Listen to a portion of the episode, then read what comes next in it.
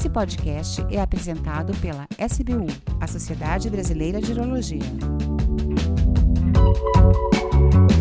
Olá a todos, aqui quem fala é Karen Jägeranzolch, sou urologista em Porto Alegre e titular da Sociedade Brasileira de Urologia. Sejam muito bem-vindos à Rádio SBU, que leva a você o que é de mais atual e importante no campo da urologia. Estamos no mês de janeiro e sabemos que o mês de janeiro no nosso país é verão e no verão existem algumas doenças que são mais frequentes, inclusive na urologia. E por isso hoje estamos aqui para tratar de um assunto bastante importante, que são os cálculos renais. Você sabe o que são cálculos renais ou pedras dos rins? Pois então, nós temos uma pergunta aqui de um ouvinte que nos mandou: sofro de pedras dos rins. O que, que a medicina tem para oferecer? E hoje nós estamos aqui com dois grandes especialistas que vão nos ajudar a compreender esse tema, que é a doutora Tamara Cunha que é nefrologista.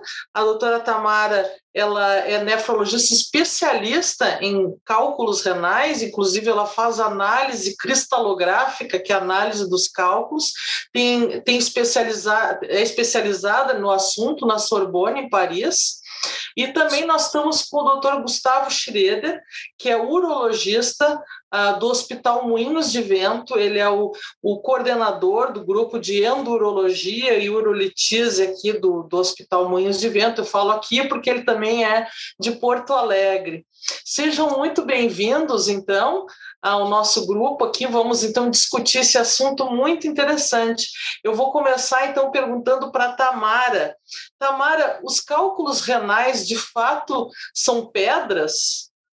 Olá, Karen. Olá, Gustavo. Vamos tentar aproveitar ao máximo esse momento, né? E realmente são pedras, sim, são formações sólidas nos rins. É claro que alguns tipos de cálculo podem ter algumas misturas, podem ter a presença de proteínas, mas de uma forma geral são compostos sólidos. Alguns têm uma substância cálcica mesmo, então são compostos que a gente chama de inorgânicos, e outros é, são compostos orgânicos, como os, os, cálculos de ácido úrico. Então, é, o universo dos cálculos renais ele é bem amplo.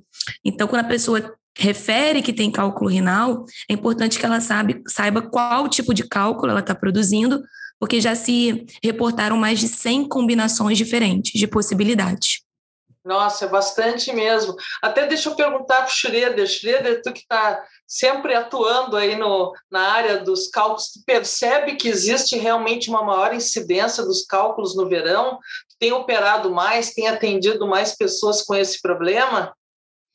Boa tarde, Karen, Tamara, boa tarde a, a, todos os ouvintes aí da Rádio SBU, agradecer o convite e com certeza a gente nota né, uma, uma, uma maior frequência de cirurgias né, no verão, uh, pacientes às vezes que, que tem principalmente litíase recorrente, uh, a gente tem uma impressão que esses pacientes têm maior frequência de, de recorrência no verão, apesar de a gente já ter conversado um pouco sobre isso, né, Tamara?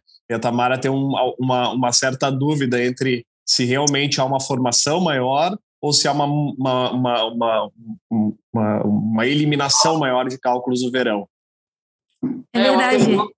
É. é. Uhum. É uma pergunta mais difícil de ser respondida, né? Porque o que a gente consegue documentar mais fácil, que é o que a gente conversava no outro dia, né, Gustavo? É que documentar a pessoa que foi até o hospital com uma crise renal e tirou um cálculo, tem a prova viva ali do ocorrido, aí você consegue ver que ao longo do ano, esses meses de verão, tem picos desse tipo de internação. É um pouco mais difícil provar quando que esse cálculo começou. Afinal, tem cálculos que começam com pequenas calcificações em áreas muito específicas do rim.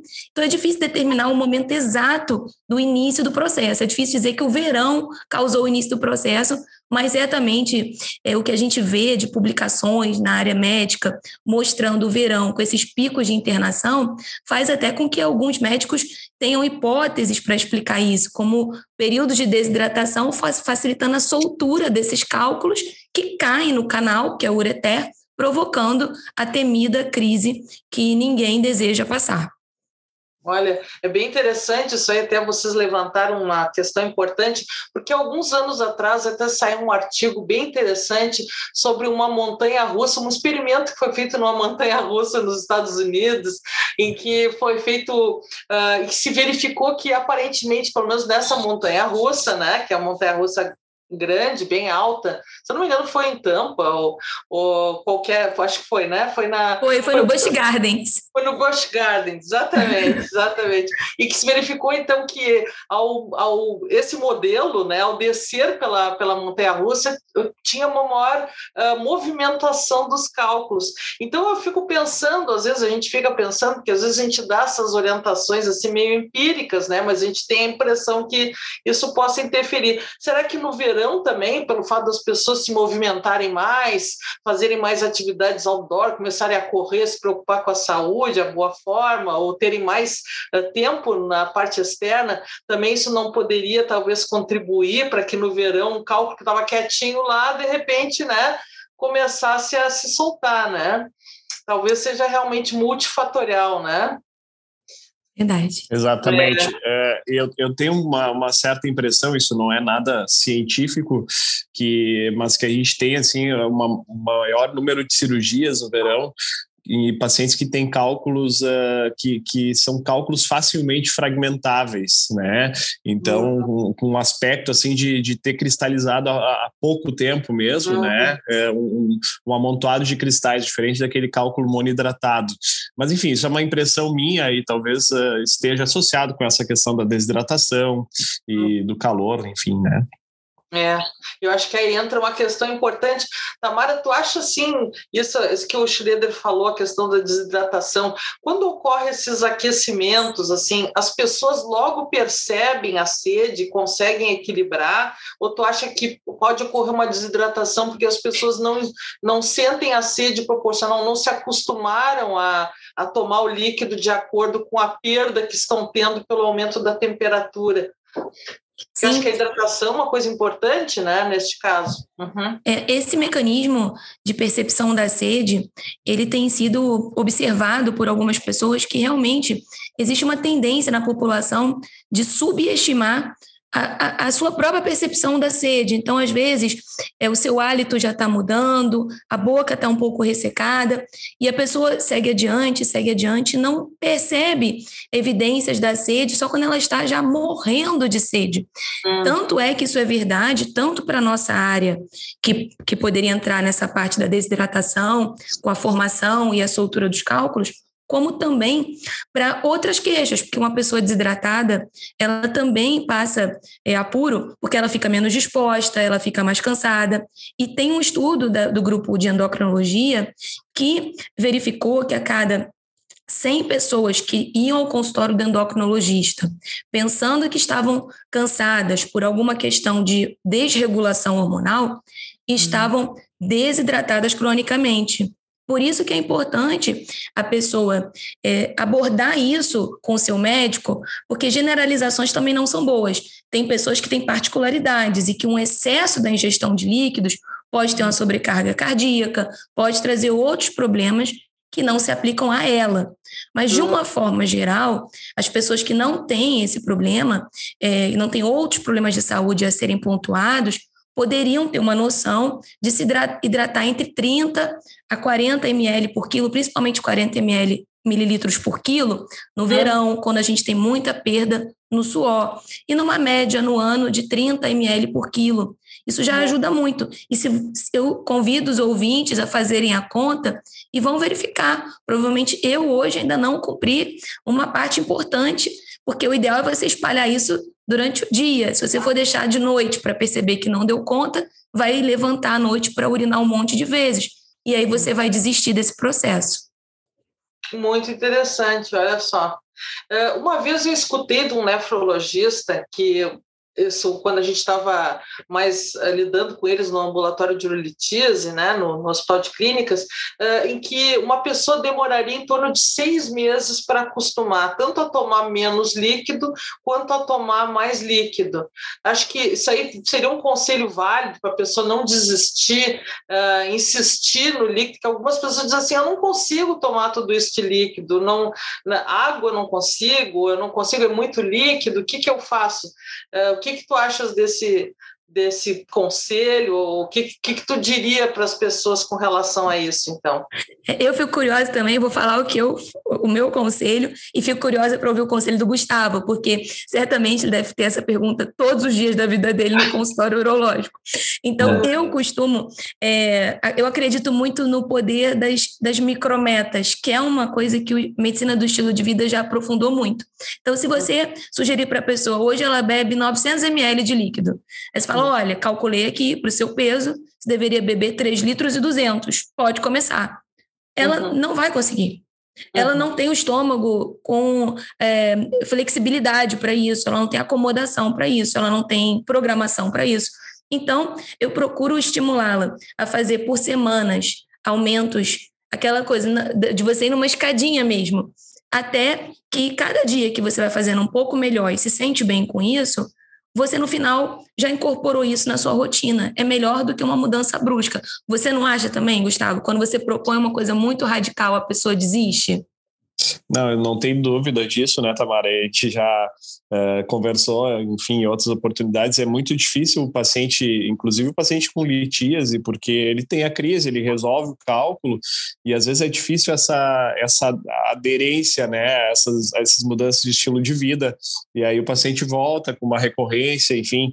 Então, uh, e também a gente tem que lembrar que o paciente tem, às vezes, uma polaciúria, né, que interfere também na, na vida dele, dependendo da, do que ele trabalha, da, da, da função dele.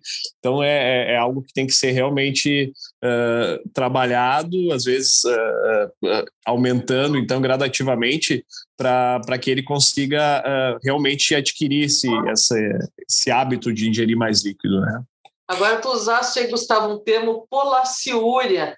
Tu pode traduzir aí para o pessoal? Nós temos, nós temos médicos e temos pessoas leigas também, pola... é um termo que a gente usa no dia a dia, né? Mas, enfim... Exatamente. Polaciúria é, enfim, é a vontade né, de urinar várias vezes, a necessidade de urinar várias vezes durante o dia, né? E às vezes até durante a noite também, que a gente usa o termo noctúria, mas enfim, então esse líquido precisa ser eliminado e obviamente Uh, alguns pacientes têm ainda uma sensibilidade maior ainda, né, na bexiga, cara, e tu trabalha bastante com isso e sabe bem disso, é. então às vezes a, a, ingesta de, de líquidos acaba sendo um mecanismo até de defesa, diminuir essa ingesta, então é, é difícil às vezes a gente trabalhar com isso, né. Uhum. É importante então ver se a pessoa já tem essa tendência, algumas pessoas dizem, ah, eu tomo líquido, parece que é um cano reto, né, eu tenho que Exato. urinar toda hora, então já seria mais uma razão para fazer uma avaliação, né? Ver o que está acontecendo. Às vezes pode ter algum outro probleminha que a gente pode resolver. Sabe, um, ponto, sabe um, um, comentário a mais que eu ia fazer? É que eu noto, e isso, Gustavo, também é, deve ser realidade constante, que após a, a, cirurgia, quando a pessoa vai tentar buscar o porquê que isso aconteceu, né? Passado o incêndio, ela conseguiu resolver aquela dor, enfim, ela está 100% motivada porque ela passou por um trauma muito grande. Então ela chega, fala para o Gustavo: olha, me diz o que, que eu tenho que fazer. E, e, se ele falar 3 litros e 200 de água, naquele momento isso vai fazer sentido. Mas isso não se sustenta, porque ela está fazendo isso motivada pelo desespero, pela ameaça, por razões que são mais difíceis de você manter como hábito. E quando você vai progredindo aos poucos, a chance de você conseguir sustentar essa mudança é muito maior. É, Exatamente, não tem dúvida. É. Deixa eu fazer uma pergunta agora, assim, para a gente mesclar um pouco, então, a questão da prevenção, né, que, que a água seria um dos fatores importantes, com alguns outros aspectos. Gustavo, a, um, a, o paciente esse em questão, esse, cidadão que deixou essa pergunta no portal da urologia, uh, ele disse que já teve outros cálculos e que agora ele fez uma ultrassonografia e tem mais dois cálculos, um de 3 milímetros e um de 4 milímetros, um em cada rim. Ele está um pouco intrigado, porque ele diz assim: eu, se eu não fizesse o exame, eu nem saberia que eu tinha cálculo. Eu tenho que operar esse cálculo. O que, que tu aconselharia essa pessoa? Assim, ela está com dois cálculos, já eliminou alguns até hoje, né? É, teve três crises, pelo que ele escreveu ali, tem mais dois. É, um cálculo que está assim quietinho, ele precisa ser manejado cirurgicamente ou não? Uh, Karen, uh, uma das dos principais uh, controles que a gente tem, né, indicadores que a gente tem para fazer uma cirurgia ou para fazer uma remoção de um cálculo seria o tamanho né?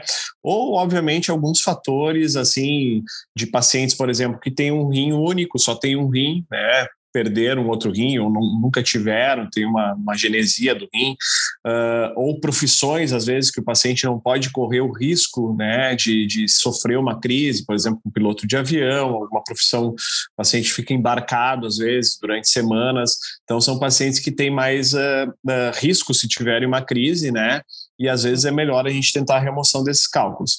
Entretanto, a gente costuma usar um limite em torno de 5 milímetros ou 0,5 centímetros, meio centímetro, para a gente começar a indicar a remoção de cálculos, então, na população em geral.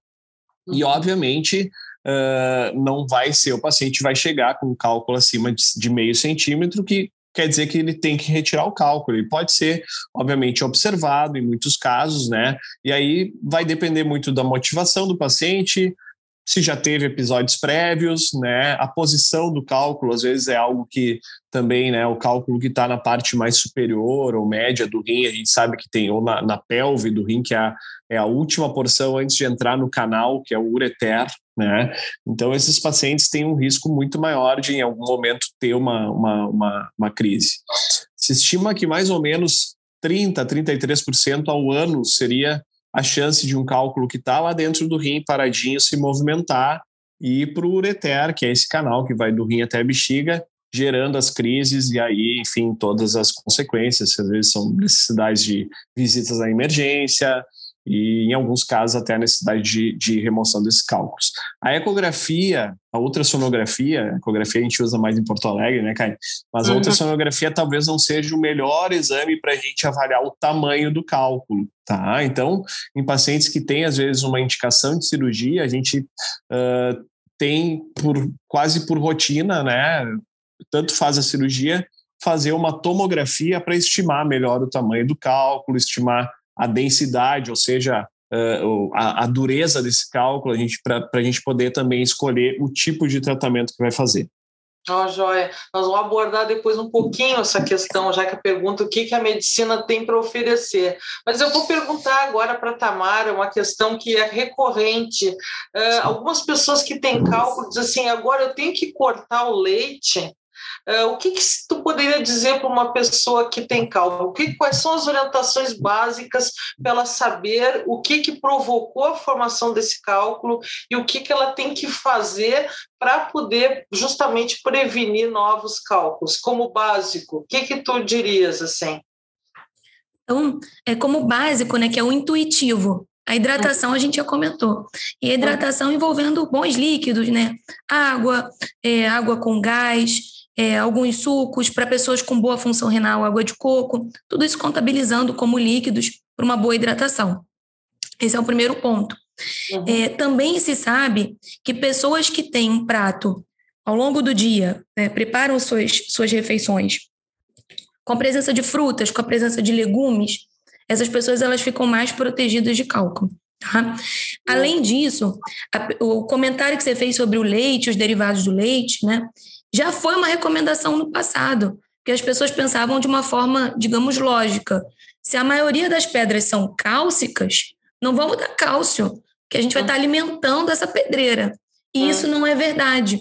Isso já caiu por terra desde pelo menos 2002 com estudos importantes que mostraram que o cálcio ele é um ele tem um efeito é, de blindagem de uma absor ele protege é, quando ingerido, ele protege da absorção excessiva de alguns elementos indesejáveis em excesso, como o oxalato, para muitas pessoas.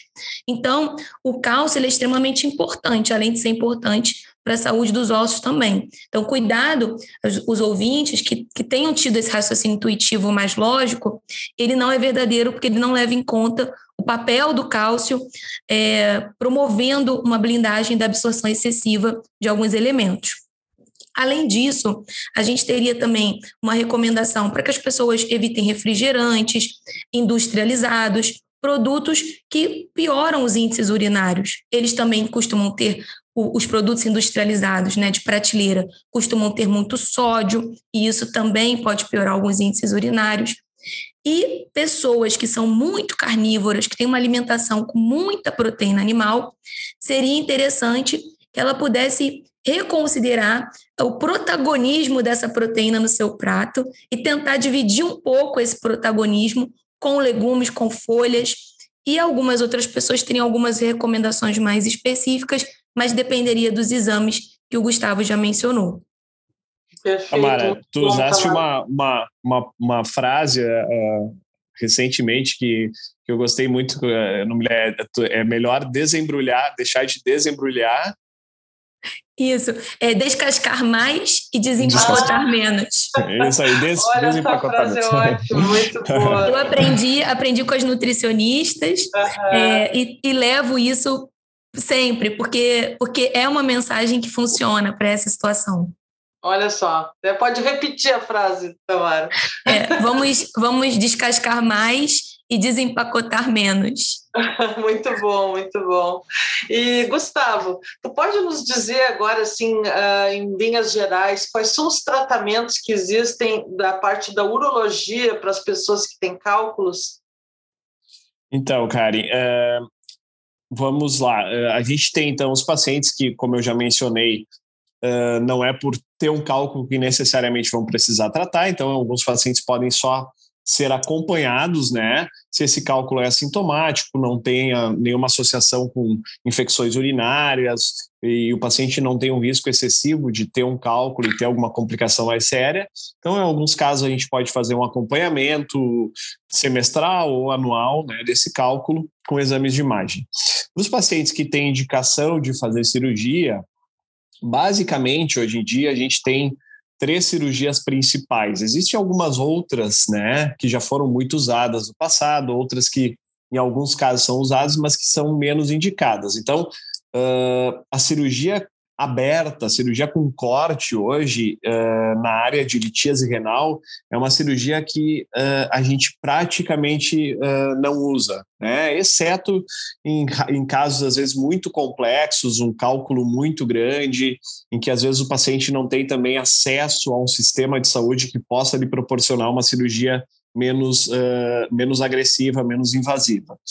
Uh, então, a gente tem os cálculos que podem ser tratados com litotripsia extracorpórea, que é uh, um, uma máquina, né, que ela é acoplada aqui na região do flanco, né, com uma bolha, ela, ela encosta no flanco e aí o paciente, de preferência sob sedação, ele tem um, um, o cálculo ele é ele é tratado então para ser fragmentado com ondas uh, de ultrassom tá? Esse é um procedimento já uh, de bastante tempo e que vem sendo usado hoje com uma frequência um pouco menor em função de a gente ter uh, tratamentos novos com resultados um pouco menores Uh, né, e com, com, com uma, uma, possibilidade de a gente ter certeza que esse cálculo foi bem tratado e que ele vai ser eliminado. Uh, o que, que a gente tem então nessa, nessa linha? Então, para cálculos que não são tão grandes dentro do rim ou cálculos que estão dentro do ureter, a gente pode fazer um tratamento endoscópico, então, com uma ureteroscopia que pode ser rígida, um aparelho rígido, que a gente tira cálculos geralmente do ureter médio para distal, ou uma ureteroscopia flexível, então, que é um ureteroscópio, um aparelho flexível, que a gente consegue uh, controlar a ponta dele, e a gente consegue ir lá dentro do rim e retirar cálculos, às vezes, que são bem difíceis de ser acessados.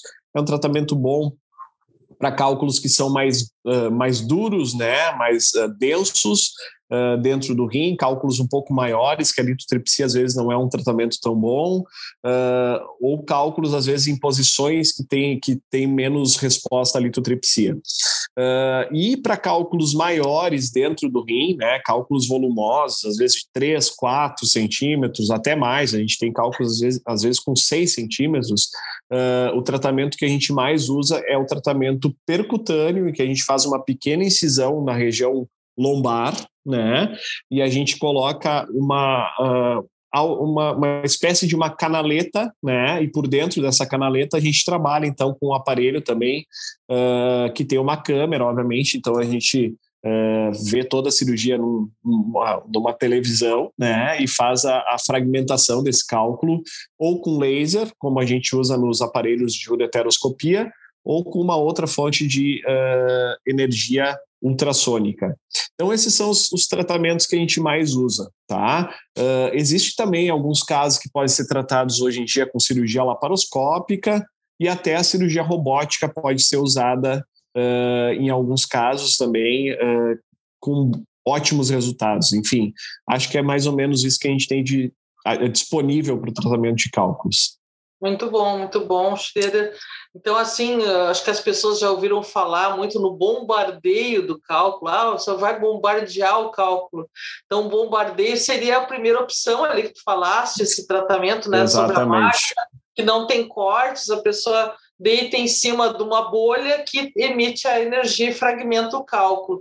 Claro que, como tu falaste, tem é muito interessante como tratamento, mas tem algumas limitações do ponto de vista de fragmentação, né? Principalmente se o indivíduo acho que for mais obeso também, né? Ou é. Ah, se tiver uma respiração que fique se movimentando muito durante, não se consegue fazer ou cálculo muito grande, muito duro, né? Não se consegue Exato. fazer uma suplementação adequada. É, e... a gente tem uns 70% mais ou menos, né? Dando um número redondo, hum. assim, né, cara, de sucesso, enfim. E aí, cara, tem casos que às vezes é menor esse sucesso, outros um pouco maior. Mas, enfim, é um tratamento ótimo, mas que, que tem essas limitações, às vezes, de, de uso em função disso, né? E, e, uma outra coisa só que eu não coloquei, que eu acho que é importante, é que a grande maioria desses tratamentos, tirando a cirurgia, obviamente, laparoscópica, aberta, ou cirurgia robótica, uma, e a cirurgia percutânea também, que é essa última que eu descrevi, que, que a gente faz uma pequena incisão de um centímetro na região lombar, uh, o restante, na maioria das vezes, são procedimentos ambulatoriais, né, Karen? São procedimentos que o paciente faz faz e vai embora no mesmo dia. Então, isso também facilita muito, né, hoje em dia, o tratamento de cálculos. Eu tenho certeza que a gente trata muito mais cálculos hoje, e antigamente se fazia muito mais observação, porque a gente não tinha, né, esses tratamentos menos invasivos. Não, é muito, muito. A gente evoluiu muito, a gente tem acompanhado e como evoluiu o tratamento, até no calibre, né? Tudo dos aparelhos que a gente utiliza, esses aparelhos flexíveis que a gente consegue entrar nas todas as voltinhas do rim por dentro, né? Como evoluiu Exato. isso aí, as fontes de energia também para fragmentar, né? E eu vou Exatamente. perguntar para a Tamara, Uh, Tamara, o, qual a importância de depois, quando o paciente está acompanhando, seja porque ele fez uma cirurgia ou porque ele eliminou um cálculo, é importante guardar essa pedrinha ou fragmentos? Precisa ser uma pedra inteira, pode ser um pedacinho. Uh, em que, que ele guarda? Guarda no álcool? Guarda numa água? O que? Como é que ele faz? ele basicamente ele deve guardar é, e analisar imediatamente. Ele não deve guardar na estante. Ele deve só resgatar, melhor dizendo. Então, ele uhum. resgata o cálculo, é, coloca em um recipiente bem vedado, sem líquido nenhum, e procura por métodos cristalográficos de análise, que são os métodos que permitem a detecção é, segura dos compostos, tanto os compostos que tiverem maior quantidade, quanto os compostos que tiverem menor quantidade, mas que podem estar é, piorando esse processo. Eu acho interessante é, a pergunta do. Tudo isso que nós explicamos foi motivado por essa pergunta do ouvinte, que tinha cálculos pequenos a princípio, que ele descobriu ao acaso.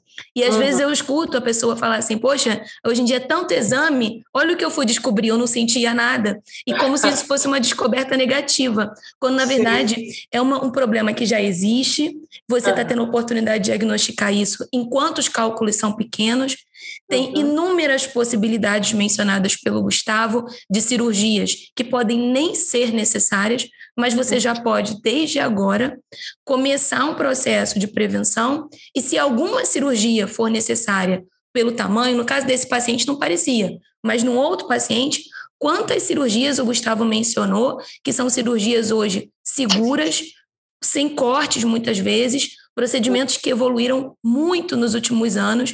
Então, na verdade, essa pessoa teve uma oportunidade de fazer um diagnóstico de um problema que ela já possuía. Olha, perfeito, perfeito, é bem isso aí mesmo. Bom, nós estamos nos aproximando já aqui do final, né? Infelizmente, a gente tem assuntos aqui que a gente poderia levar adiante. É realmente um assunto super interessante, muito atual mesmo. E eu vou então deixar esse, esse períodozinho agora final para vocês fazerem as suas considerações. Vou pedir para o Gustavo inicialmente. Gustavo, tu gostaria de deixar uma mensagem? O que, que tu diria para os nossos ouvintes que têm cálculos ou algum familiar ou simplesmente se interessou sobre o assunto? O que, que tu diria como urologista para essas pessoas? Bom, Karen, muito obrigado aí mais uma vez pelo convite. Uh, agradecer a todos que nos, a, nos acompanharam aí nesse podcast. Uh, enfim, eu acho que uh, eu quero mencionar que o, a, a, parte de tratamento de cálculos renais é uma área muito grande, né? muitas vezes os pacientes tem às vezes um, episódios que, que geram um sofrimento muito grande, né? A gente sabe que alguns tratamentos às vezes também uh, levam o paciente durante alguns dias a ter dores, enfim. Então é, é, é, é uma área que trata realmente com, com, com algo que para algumas pessoas é muito sensível, que é a dor, né? Esses pacientes sofrem muito de cólicas, de dor. E a gente tem que tentar, uh, óbvio, como a gente já conversou uh, né, durante esse podcast, algumas medidas para diminuir ou evitar ao máximo essa recorrência, porque é uma doença que tem uma recorrência, é uma doença que a gente acabou não mencionando, mas que vem tendo um aumento de prevalência e de incidência. Uh, é uma doença que tem acometido cada vez mais mulheres, antes ela cometia mais homens, então com a, com a nossa alimentação, com tudo isso, ela vem crescendo, né? E a gente tem que então tentar medidas para evitar uh, que o paciente desenvolva recorrência ou novos cálculos e que necessite passar por procedimentos, às vezes cirúrgicos, né, que poderiam ser evitados com uma mudança de estilo de vida. Muito bom, muito bom, Schroeder. E eu acho que a complementação foi perfeita, né? E até alguns dos pontos que a gente não tinha levantado, tu levantaste agora, que também são bem, bem importantes. E Tamara, então, tu que recebes esses nossos pacientes, muitas vezes a gente acaba descobrindo eles, tratando eles, e depois acaba contigo para tu uh, fazer justamente uma caminhada com eles na, na, na, no caminho da prevenção, né? Uh, o que, que tu dirias, então, para os nossos ouvintes? Que foi um prazer ter essa conversa com vocês hoje. Eu espero que tenham as próximas e, uhum. e que procurem os profissionais mais especializados, como os urologistas e os nefrologistas, são os profissionais com treinamento nessa área. Porque se hoje você for dar um Google e procurar se deve ingerir ou cortar leite, é, você vai encontrar as duas informações. E você uhum. vai ter dúvida, você vai receber conselhos, porque uma a cada dez pessoas, aproximadamente, tem cálculo renal. Então, você vai encontrar alguém que teve, vai receber um conselho que pode ter sido um conselho útil para o cálculo renal daquela pessoa, que pode não ser o mesmo que o seu.